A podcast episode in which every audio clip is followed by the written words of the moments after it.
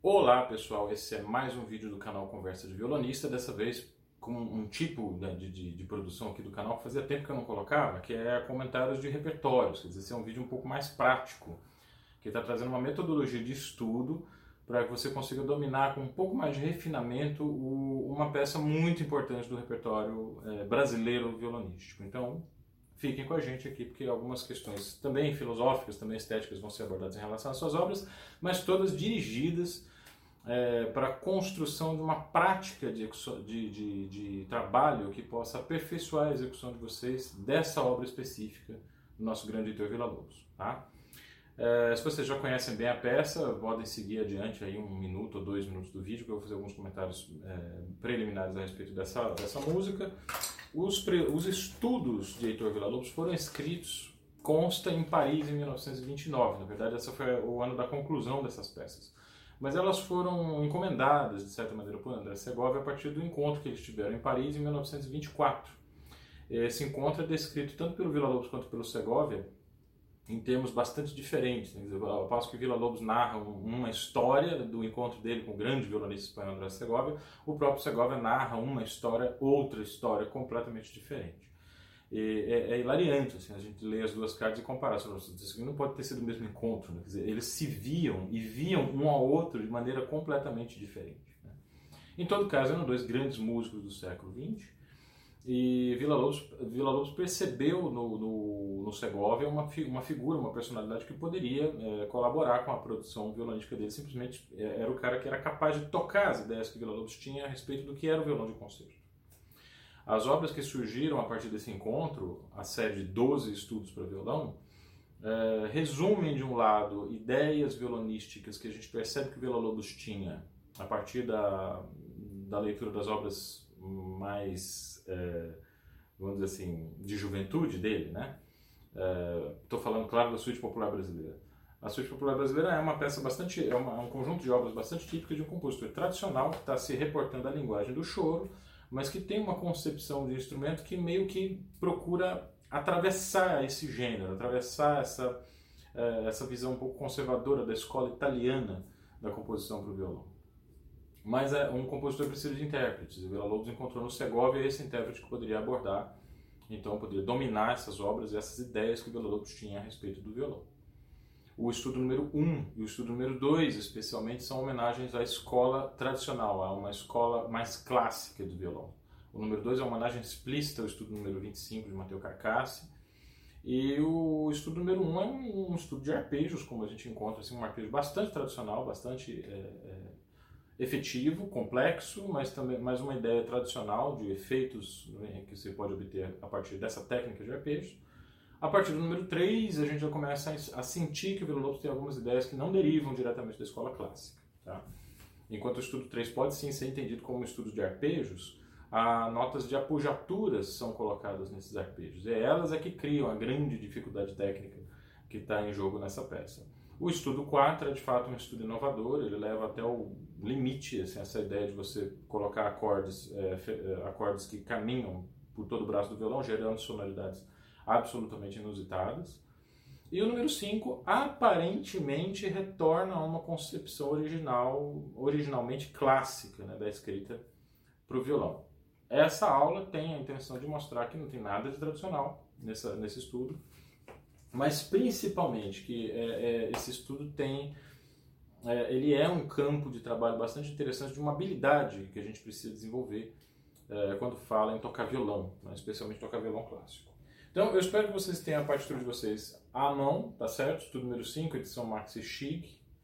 Ah, numerem os compassos para que a gente possa se referir, mas vocês possam saber exatamente a que compasso nós estamos nos referindo quando estiver fazendo os comentários. É uma peça que tem 63, 61, 2, 3, é 63 compassos, três páginas, não é uma peça muito extensa, mas ela vai guardar alguns segredos muito interessantes para a gente analisar a respeito da técnica do violão. O grande professor e violonista Luiz Leite é, tem divulgado alguns cursos na internet e um deles me chamou particularmente a atenção, que ele comenta brevemente, esses vídeos muito curtos, eles são realmente só uma pincelada a respeito do que o violonista sabe, né? É, ele fala a respeito de é, a gente tem que ser capaz de escutar três acontecimentos né, no, envolvendo as composições para violão. Ele está falando, claro, já que é referido nos manuais de linguagem, estruturação e história da música como melodia, harmonia e baixo. É, é, é difícil a gente encontrar uma peça que seja um exemplo tão adequado dessa tripartição né, quanto o estudo número 5. A, a, rigor é por causa dessa característica dele que eu imaginei uma metáfora que é derivada de uma brincadeira de criança. Como está aqui na descrição do vídeo, né? A, a, velha brincadeira da pedra, tesoura e papel. Né? São três elementos que nos lembram com muita é, clareza uh, o que a referência de materiais pode fornecer para a nossa imaginação. E essa é uma das razões pelas quais a arte é um elemento tão importante para a gente, e, porque ela, ela, ela estimula a nossa imaginação, ela estimula o diálogo entre referências físicas, sonoras, sinestésicas, visuais, como se o cérebro estivesse funcionando eh, todas as partes receptoras de informações, condensando em uma única imagem sonora a algo que é nutrido e fornecido por essas diversas referências que vem de outros sentidos. Tá? Então, quando a gente fala, por exemplo, é, de uma folha de papel, né, eu posso é, pegar aqui talvez uma, uma folha de rascunho que a gente está fazendo parte dos meus estudos, logo logo vocês vão entender o que que o que o que está em jogo aqui nessa peça, né? Mas o, o, papel é, uma, é um material que aparentemente, inicialmente, ele não oferece nenhum tipo de resistência, tá? Ele se dobra com muita facilidade e a, quando você coloca o papel em contato com as cordas do violão, por exemplo, nem chega a produzir som de tão leve né, e de tão pacato que é esse material. A, a pedra já é exatamente o contrário, né? É aquilo que se você joga na cara de alguém, aquilo fatalmente vai machucar por causa da, dureza do material e da velocidade com que esse material é, é, é, atinge os alvos que são arremessados. Né? Então, o material tem um peso e uma resistência muito grande. E a tesoura, mesma coisa, tem, um, tem uma resistência muito grande, mas não tem o peso que a pedra tem. A tesoura age muito mais cortando as superfícies e, e isso gera, é, vamos dizer, uma impressão né, sobre, sobre a, a, aquilo que nós podemos denominar de é, receptores de imaginação, né? uma percepção de algo que é, é muito agudo, muito fino, muito penetrante, né? Mas algo que não provoca estrago exatamente com essa densidade toda da pedra. Então eu queria que vocês pensassem nesses, dois, nesses três materiais é, como sendo algo que a gente possa imitar com as nossas próprias mãos. Eu vou propor um exercício muito simples para vocês, que é derivado já de outros vídeos aqui, e todo, todas as pessoas que estudam comigo fazem é, esses exercícios, eles sabem porquê, mas ali a gente tem uma, uma forma muito personalizada né, de tratar esses exercícios. Eu vou dividir então um arpejo em quatro notas, simplíssimo, polegar, indicador e médio e anular, né, num compasso binário, em que eu tenha sempre um acento no polegar e um segundo acento no segundo tempo desse compasso binário. Então, um e dois, um e dois. A nota que cai nesse tempo 2 precisa ser acentuada.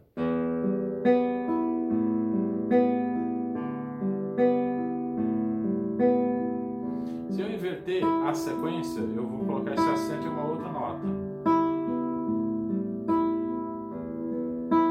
Eu inverti, é uma outra fórmula, mas é o mesmo dedo que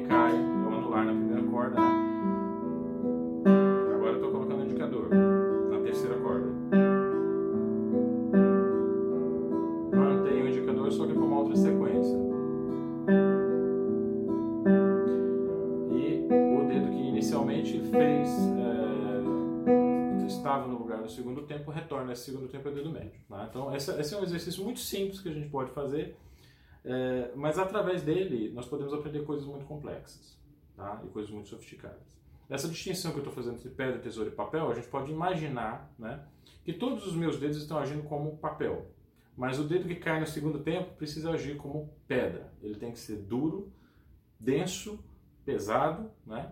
E ele tem que abranger, vamos dizer, uma área de ação muito grande. A gente pensa numa pedra, a gente pensa em algo que tem muito volume, né? Tem, ocupa muito espaço. Então o dedo também precisa ser colocado na corda de maneira que ele ocupe espaço.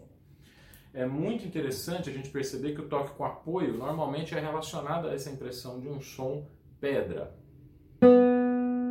Porque Porque a gente coloca no toque com apoio uma área de dedo maior. É diferente de você tocar sem apoio uma com uma ponta só do dedo.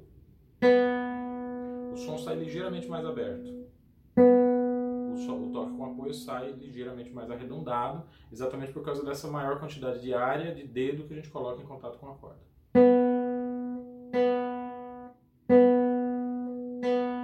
claro que é possível variar isso imensamente. Isso é, muito, é uma descrição muito esquemática do processo, da, da, da diferença entre o toque com apoio e o toque sem apoio.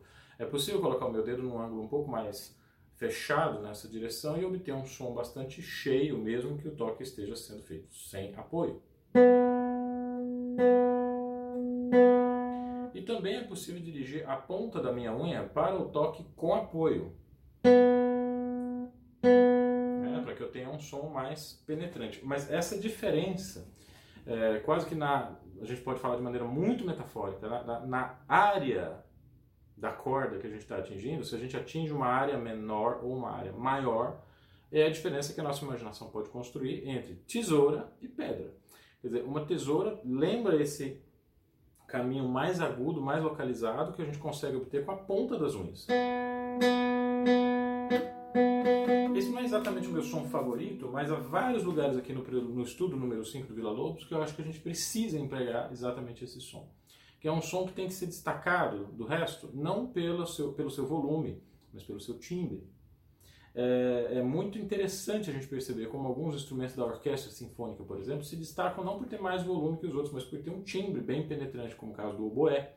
É um instrumento que a gente consegue escutar ele muito bem, ele se destaca de um, tutti, vamos dizer assim, se, claro, de, de, dentro de determinadas condições que os compositores sabem é, equilibrar quando eles têm uma noção do que é escrever para a orquestra. É possível ouvir alguns desses instrumentos de maneira bem destacada por causa do timbre deles. Também o trompete, que é um instrumento que tem muito, muito volume, ele não precisa tocar forte o tempo todo para ser ouvido. Ah, essa coisa de tocar com muito volume né, é uma coisa que está mais presente entre os trompetistas de banda sinfônica ou de bandas militares. Ah, os trompetistas que estão acostumados a tocar com orquestra sinfônica são como se fossem músicos de câmara. Eles têm que saber fazer o som do instrumento deles, que é extremamente possante, soar dentro do volume, é, em conjuntos de instrumentos assim, que, que tem muito menos volume do que eles. Às vezes o trompete precisa soar junto com uma flauta, e a flauta tem que ser ouvida. Esse é o caso em que eles procuram uma sonoridade um pouco mais arredondada, que vai soar para nós como se fosse uma espécie de pedra né? não tão, vamos dizer, um meteoro que extinguiu os dinossauros, mas algo que possa ser sentido com um peso, né? E, e, e esse instrumento acaba se destacando então por uma é, é, forma de equilibrar os harmônicos agudos e graves em relação a outros instrumentos. Tá? A mim me parece muito evidente que esse início, os dois compassos introdutórios do estudo 5 do Vila Lobos, tem que ser tocado com os dedos em atitude de papel, bem molinho. Ele escreve uma ligadura enorme, uma indicação dinâmica do piano, certo? Então é uma sonoridade que não pode se destacar muito do silêncio.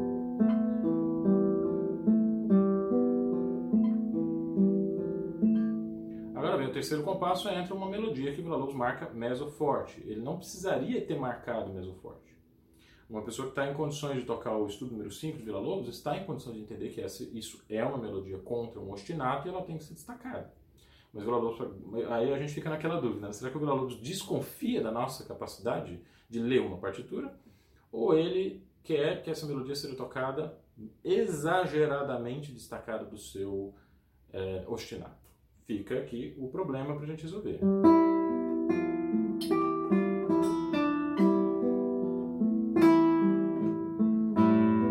Aí vem uma outra coisa a partir do compasso 5, né? Mas o que é preciso trabalhar aqui?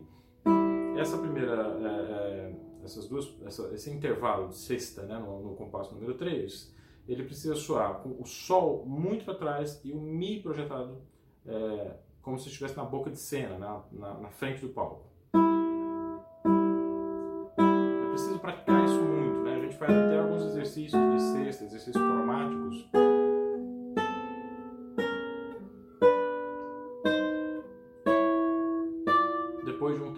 percebe que existe uma, uma certa facilidade até em projetar esse som, porque a gente descobre que o anular não precisa entrar muito na corda. A gente pode colocar simplesmente a unha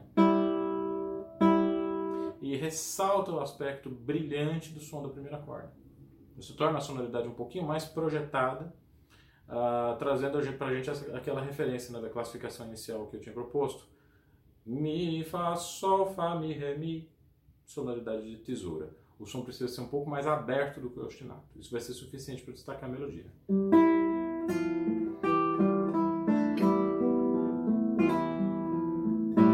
Agora vem no compasso 5 uma resposta a essa melodia, agora na região grave.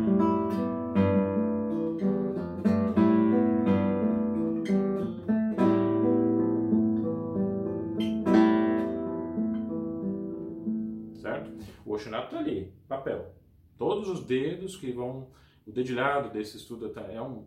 A gente tem que fazer um vídeo separado para comentar o dedilhado de mão direita desse estudo. Não vou me ater muito a essa questão aqui, mas é importante a gente imaginar que esse Lá, Sol, Mi, Ele precisa ser pensado é, como uma, um tipo de destaque diferente daquele que fez a gente destacar a melodia do compasso 3. Aqui se trata realmente de uma pedra. A gente tem que sentir com que o polegar tenha um peso grande em cima da corda, até ajudado pelo braço. Existem técnicas específicas para isso. Você não vai ficar mexendo o braço na corda, claro, mas você sente esse movimento, mesmo que o seu braço esteja parado. Manter esse peso ao longo da, das outras notas da melodia.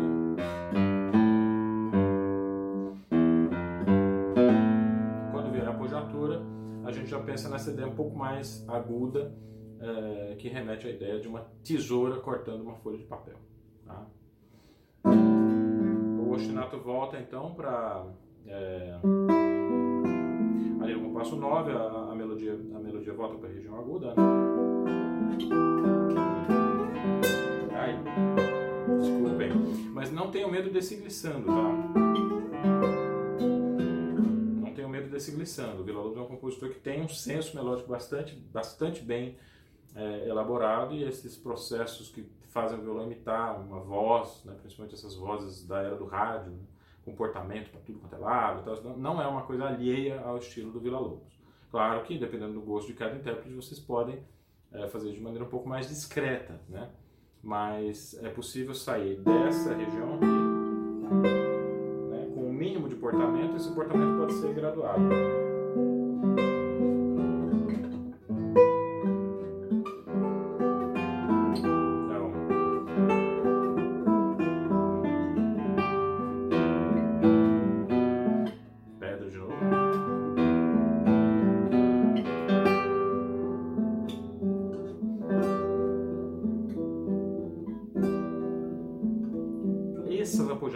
Constam a partir do compasso 15, eh, eu tento pensar numa sonoridade mais, mais na tesoura. Não é um som que tem que ser grande, não é um som que tem que ser forte, mas é um som que precisa ser muito bem escutado por esse timbre que a apogiatura rápida ajuda a construir.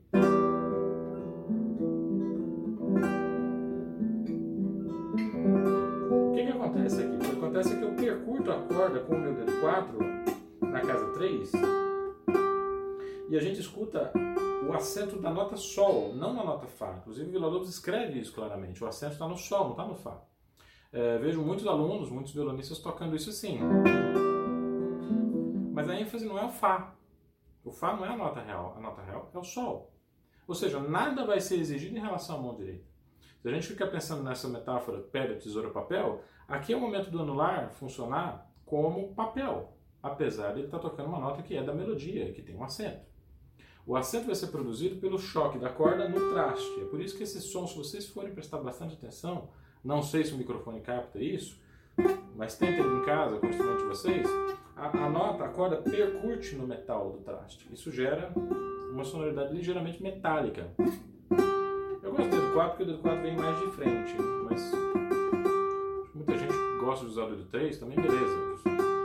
O que é importante é que a gente não destaque esse Fá, né, que o anular funcione como um papel, e, e o apogiatura, o acento seja feito para a nota real e não para a nota da apogiatura, certo?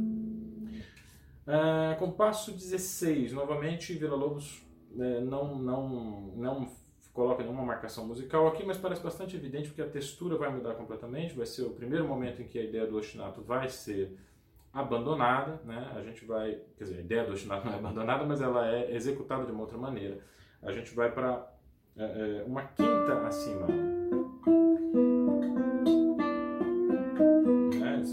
problema muito grande né, a afinação dessa passagem. Porque por força da organização do dedilhado, vocês percebem que o dedo 2 precisa vir para frente, né, acima do dedo 1. Um. Isso faz com que o meu dedo 1 um recue um pouquinho e isso varie a afinação. Né? É muito difícil fazer isso sem mudar essa afinação.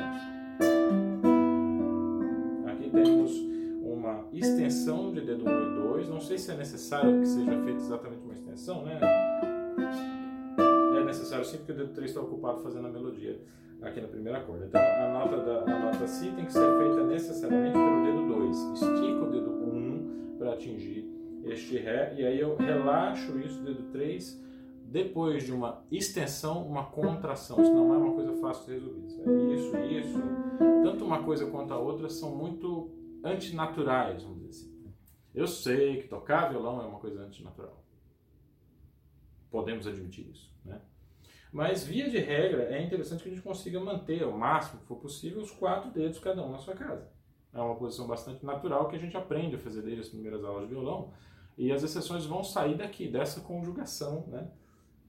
a, a, a, mão esquerda precisa atingir três cordas, tá? sem mudar muito de posição, e quatro casas, cada dedo na sua casa. Se eu precisar, por exemplo, da quarta corda, eu já passei por uma outra configuração que vai me dar um alcance total entre a quarta e a segunda. Quinta corda, eu estou aqui entre a quinta e a terceira. Se eu estou na sexta corda, eu trabalho entre a sexta e a quarta. Então, sempre procurar manter essa área de atuação dos dedos. Três cordas, quatro casas. Três cordas no, no transversal e quatro casas na longitudinal. Se eu preciso estender isso mais, quer dizer, por exemplo, dedo 1 um aqui na primeira corda, dedo 2 na primeira corda, dedo 1 um na sexta, né, esse tipo de desenho já vai exigir um pouco mais da flexão e dos posicionamentos diversos do cotovelo e do braço. Tá? Aqui eu não vou ter muito isso na, na, no trabalho é, horizontal, no trabalho vertical, né, no trabalho transversal às cordas, mas vou ter no trabalho longitudinal. Esse aqui é um caso, tá? isso aqui não é uma posição muito confortável. pessoal mais atento ele já pode estar imaginando. Então por que, que eu não posso tocar esse Si solto, Luciano?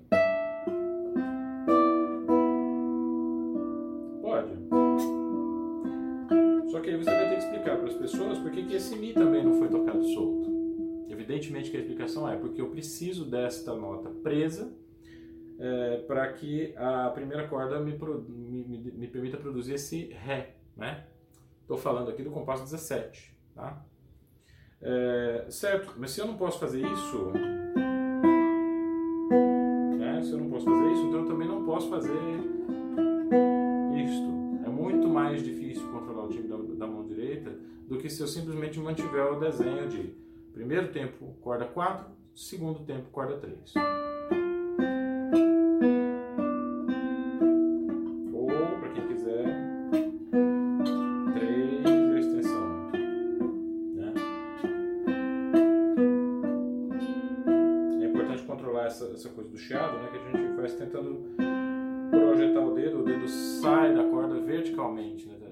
Estabelecer uma linha reta nessa direção e não tirar o dedo né, em diagonal.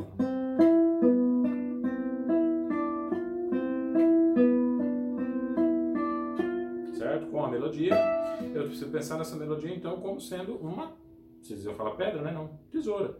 Porque na região mais aguda, a gente precisa de um timbre mais bem projetado, não necessariamente de um volume maior.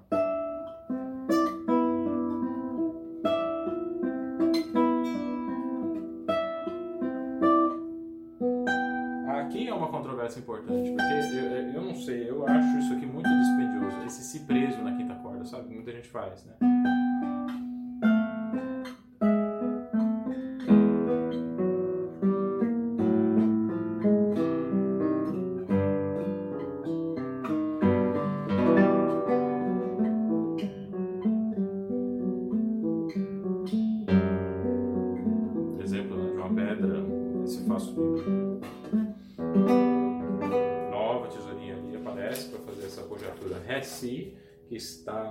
Compasso 25, né?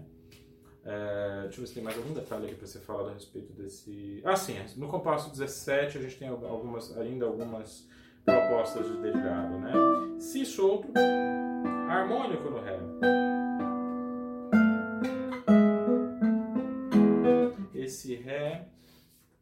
Seria o contratempo do terceiro tempo do compasso 17, tá? Você fala, você está deturpando o Vila Lobos, está né? fazendo uma coisa aí que, não, que ele não escreveu. É verdade que ele não escreveu, mas muita coisa que as pessoas não escrevem, a gente precisa, a gente precisa fazer. Se eu ser bem sincero com, com vocês, eu faria inclusive esse Lá como harmônico. Por uma razão muito simples. Ele me libera o dedo 3. Eu não preciso ficar sustentando o dedo 3 para atingir as outras notas. E a minha mão esquerda trabalha com muito mais leveza. Então, uma forma mais light, vamos dizer, de tocar esse estudo seria.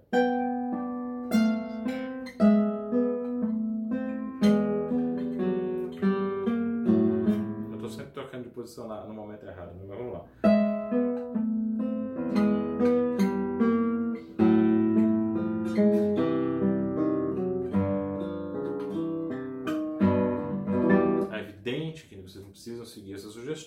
Quiser fazer com as notas reais,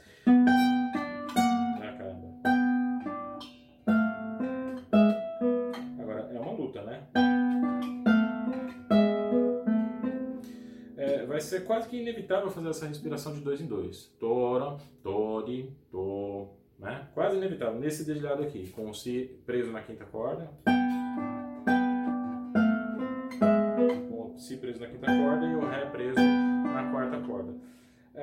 Se vocês não quiserem fazer o si solto, também tem a possibilidade de fazer o harmônico no, no, no ré e manter o si preso.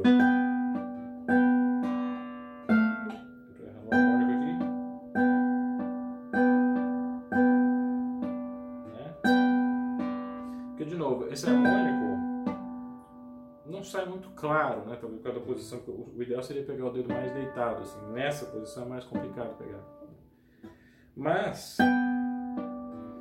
permite fazer esse salto sem cortar de dois em dois, o que é muito útil dependendo da concepção que vocês têm da frase, né? Que está é, é, assim, do desenho da frase do ostinato, né?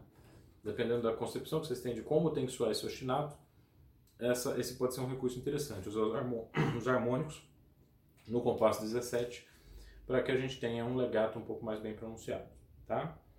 Compasso 19, Lá, Dó, né? muito destacado.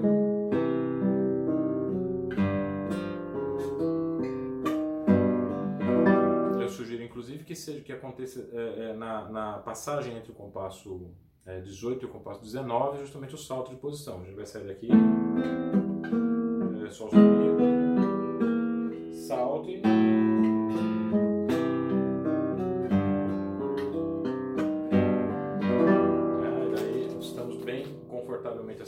Aqui na, na primeira posição.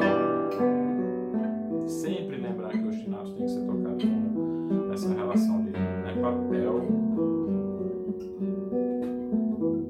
3, 1, já põe o dedo 2 aqui no ré para a apogiatura sair sem atraso para frente, não para baixo. Se for para baixo, você corre o risco de pegar a primeira corda.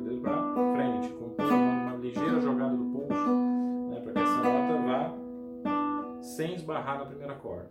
Né?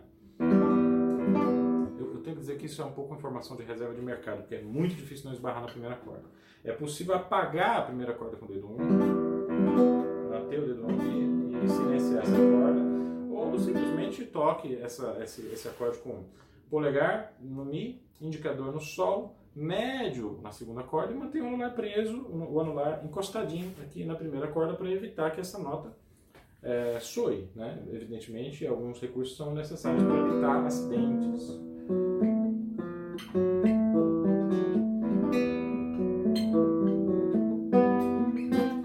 Compasso 27, aqui cabe uma ressalva importante. Vila Lobos escreve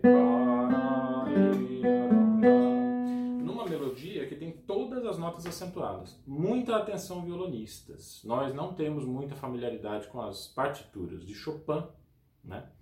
E nem com as partituras para piano de Villa-Lobos. Villa-Lobos tirou de Chopin um processo que é que é interessante, que é marcar todas as notas da melodia para dizer claramente qual nota ali precisa ser pensada como melodia.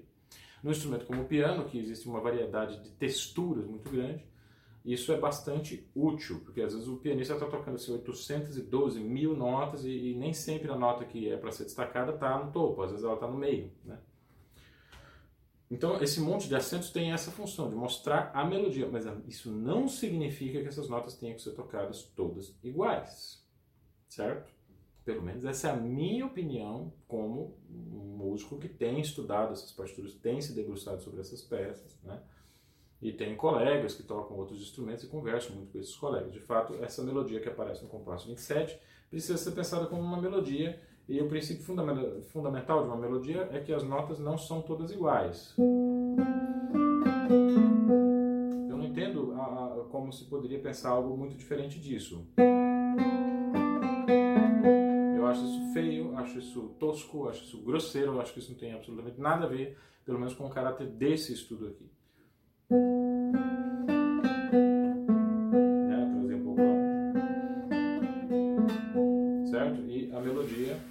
Precisa estar num plano de fundo acima da, do acompanhamento. Então, muito cuidado com a nota Sol, que está sendo tocada com o polegar, mas tem que estar bem atrás. Né? Terceira corda é muito fácil esconder. O que, gente, o que não vale é a gente escutar isso aqui, ó. É como se a melodia fosse Si, Si bemol, Dó. A melodia não é isso, a melodia é. Perceba a, a sutileza desse si bemol ser tocado realmente como um papel mesmo. Arma o, o, o dó e o fá antes de tirar o si bemol da terceira corda. Só depois de ouvir dó, dó, fá sustenido que a gente tira o dedo 2 do si bemol e coloca na segunda corda para soar o lá, né? Muito complicado. Os arpejos tem o Sol com o indicador e o Dó com o médio. É preciso separar essas duas notas. De novo, é preciso fazer um trabalho. E aí eu vou recomendar aqui um pequeno exercício para que a gente consiga fazer essa separação. Pense numa terça menor, por exemplo, Lá sustenido, Dó sustenido. Indicador forte, médio fraco. E repitam isso cromaticamente até onde vocês tiverem paciência. Se quiser até a região super aguda, beleza. Se quiserem até só a décima posição, também maravilha e voltem cromaticamente até chegar à primeira posição. O que é importante é passar por um percurso de tempo completo, entendendo o que, que acontece na mão de vocês quando vocês tocam pedra e papel. Tá? Pedra, papel, pedra, papel.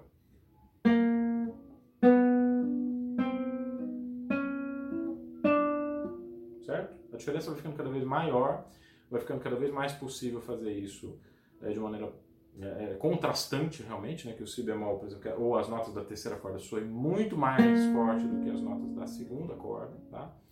E com o tempo fazer isso com um ritmo um pouco, um pouco mais próximo, as duas notas um pouco mais próximas. Vai de tá, da, tá, faça teira, teira, teira,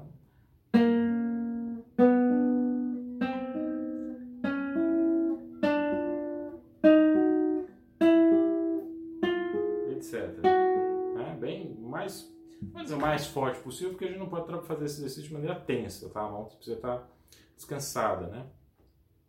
É, com o tempo vai ficando mais fácil.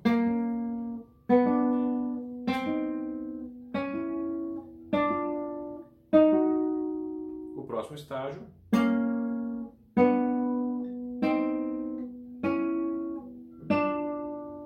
Sem edição, hein? Essa diferença precisa ser atingida com esse estudo. Ela pode ser atingida gradualmente com esse estudo gradual. Claro que eu resumi aqui um trabalho que pode durar semanas. Pelo menos 5 minutos fazendo esse exercício e vendo o que, que acontece com a sua mão ao longo desse exercício. Não se esqueçam tá?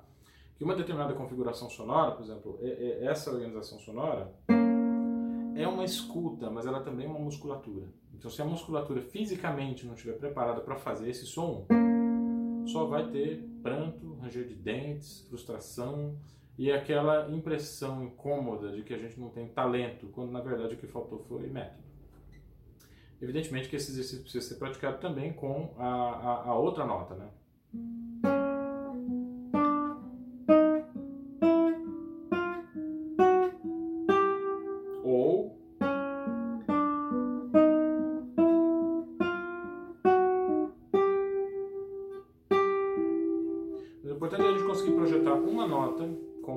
pedra e a outra nota como um papel, ou então uma nota como uma tesoura.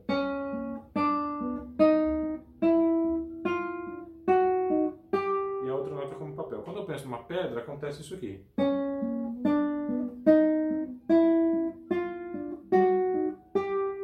Pedra, papel. Né? Quer dizer, o som é mais gordo, literalmente, ele é um pouco mais amplo. Tá? É, por que, que isso é tão importante justamente nesse trecho? Né? Porque é, quando a gente faz Ré junto com Mi, estou falando com o passo 27, tá? É, que é. Desculpe. Quando a gente chega aqui, é muito fácil destacar o Si, o Dó, mas destacar o Sol, o Dó junto com o Sol em fase não é tão fácil assim. Então a gente tem que ter um trabalho muito bem feito de destacar a nota com o indicador, sim, apesar de que a, a versão final do compasso 27 é um destaque feito com o dedo médio, tá? Mas é preciso saber é, contrastar a ação desses dois dedos. Depois que você faz o trabalho com o indicador, o ouvido já sabe o que é ouvir um intervalo é, harmônico, né? quer dizer, duas notas juntas. O Luiz Leite vai chamar isso de bicorde, né? É, que eu acho que é o termo mais aplicado na música popular. Na música erudita a gente chama isso de intervalo, né? é, você inverte essa relação. É muito mais fácil quando você já tem o som na cabeça. Né? Então, o que é importante aqui é a gente não permitir que no terceiro tempo do compasso 27 a gente mostre para as pessoas um trabalho mal, mal, feito. A gente mostra para as pessoas que a gente, a gente trabalhou a separação de vozes até a página 2, mas a gente não concluiu esse processo. E isso geralmente aparece quando a gente toca.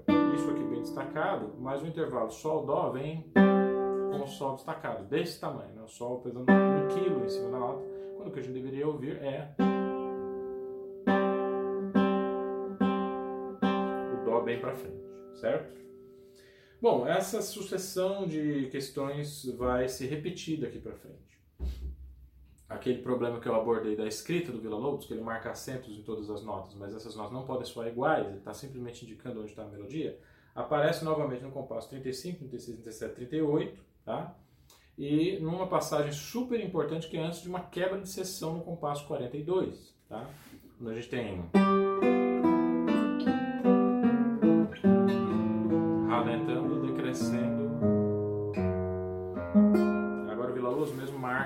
menos e piano.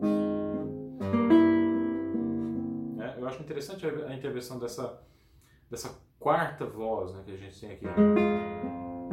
Epa bemol.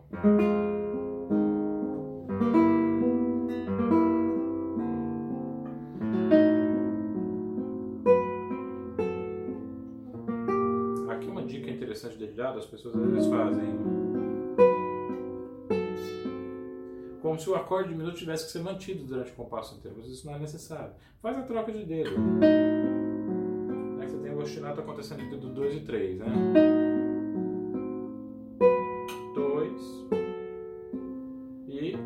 esse dedo 2 como um eixo para jogar o dedo 4 lá na sexta corda para pegar o si bemol.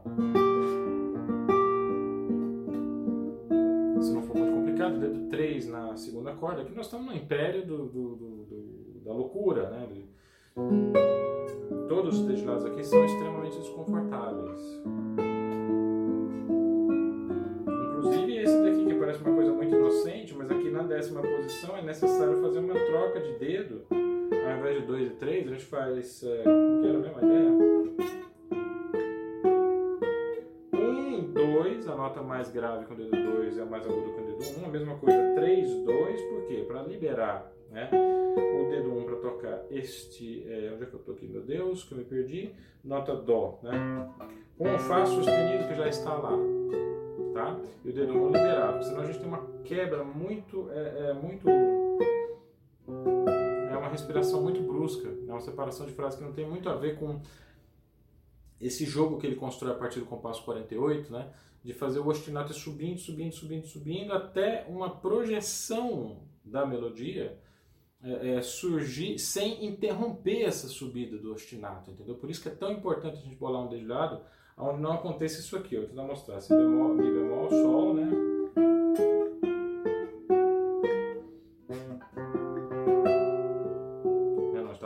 ali, a gente veio si, faz tudo isso, si bemol. Respira, é muito feio isso. É, entrar no compasso 50 depois de uma respiração. Então marquem aí, a partir do. a gente faz, né? É, compasso 48, está na quinta casa, dois tempos, Ré bemol com o dedo 2, Fá com o dedo 3. Segue esse 2 e 3 até aqui, no Mi, na nona casa. Chegou no Mi na nona casa, inverta e faça a corda aguda com o dedo 1. Um. 3 e 2, tá? Fá, Lá natural. É, fá, é, peraí, é que eu tô aqui? Fá natural, Fá sustenido, quarto tempo do compasso 49, Fá sustenido, dedo 2 no Si bemol. O Fá sustenido já está dentro aqui do dedo 3, então não preciso soltar esse dedo, certo? Dó, dedo 3 já está lá, basta só colocar o dedo 4. E o meu dedo 2 volta naturalmente para a nota Lá, né? ele estava aqui embaixo no Si bemol. E o resto é só encaixe.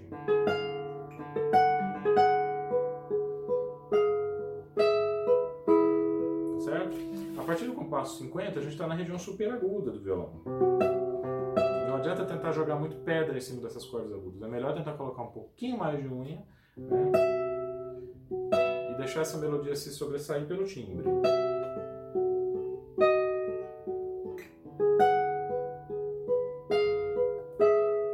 Atenção, aqui é pedra, não é tesoura mais. O acento está no Mi solto. Se a gente usar muita unha nesse Mi solto, som horroroso da primeira corda tocada só com a unha que a gente precisa conter. Então aqui a gente precisa pensar, no, na, como eu falei no começo do vídeo, né, uma área de anular um pouquinho maior para que esse som saia um pouco mais arredondado. Né? É isso e não isso. Tá? Então, muito leve e muita unha na região aguda. Agora esse Mi aqui eu transformo a minha mão completamente para que esse Mi não soe estridente. Papel, papel, papel. Novamente, pedra para o Mi natural. Né? Compasso 50 as pessoas vão divergir em relação a como digitar isso aqui. Tem gente que gosta de usar aquela pestana que deixa. Tem um jeito de fazer pestana aqui que prende a terceira e a segunda corda, mas deixa a primeira de fora. Você, você levanta a falange do dedo, não sei se está dando para ver daí. Você levanta a falange do dedo permitindo que a primeira corda soe. Eu gosto dessa solução, mas eu também não tenho muito problema em fazer a abertura. Dedo 2, primeira casa, tranquilo.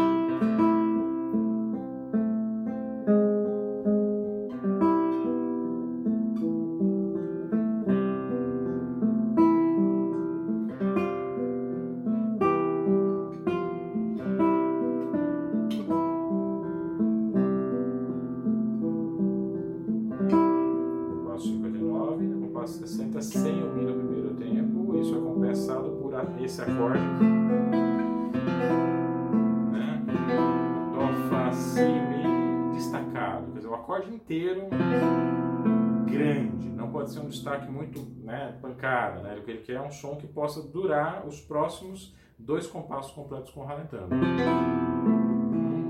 dois, três, ralentando. Quatro, um, dois, três, quatro. Lá com o dedo um e aqui vocês decidam o que, é melhor fazer, se se dó com o dedo 2, tá? Ou se corta esse lá e vem com o dedo 1 um mesmo. O que é importante aqui que é um baixo dó, né, tocado com esses dois, esses três harmônicos. Eu sei que o Vila Lobos deixou isso meio dúbio, porque o dó na terceira corda aparece como nota real, tá? Mas, gente, é muito difícil tocar o dó como nota real e, os, e as outras notas como harmônica. É uma posição tão desganhenta, tão complicada. É, a gente tem esse harmônico soando dentro da nota Dó grave, então é uma tradição entre os violonistas a gente simplesmente ignorar né, essa, esse detalhe da escrita e tocar mesmo o Dó como um harmônico. Então a gente vai ouvir Dó, Si, Mi. Né? É, atenção, não é a nota escrita, tá? Nesse prelúdio aí as notas acontecem, é, é o Vila-Lobos marca a nota que soaria nesta casa se fosse tocada como nota real, mas as notas são Dó, Si, Mi. Dó, Mi, Lá. Né? E o baixo, Dó, a gente decide como quer tocar. Se for mais fácil colocar o dedo 4 reto, para que esses harmônicos saiam claros, se deixar assim, não acontece. Assim não acontece. Assim acontece. Né? For mais fácil isto, beleza. Tá? Se for possível fazer assim, melhor ainda, porque a gente é, deixou o dedo 2 é, disponível para tocar a nota, a última nota do compasso anterior, tá? que é um Lá. Né? Eu toco, costumava tocar isso aqui tão pianinho que a gente podia perfeitamente fazer a respiração. Para mim é mais confortável tocar esse acorde com essa, nessa posição. Tá? Não é uma coisa muito problemática, não. Tá? Para encerrar, tem uma única controvérsia aqui no compasso 10, que eu não falei, né, que também os especialistas têm uma certa é, crise aqui para para dizer que nota realmente o Vila Lobos teria escrito no compasso 10. É, depois que a gente fez a, a reentrada da melodia, no compasso 9, se a gente fosse tocar o ostinato como vinha vindo desde então, essa nota teria que ser um Si. Eu tenho provavelmente a, a primeira edição ou uma reprodução das primeiras edições da Maxi Chig e a nota que eu vejo aqui é um Mi.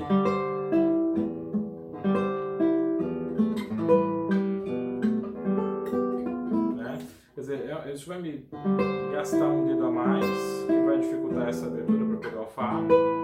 Tá? E não tem muito sentido, porque é, é, de repente você tem um ostinato que acontece por terças e aqui ele coloca um salto de sexta.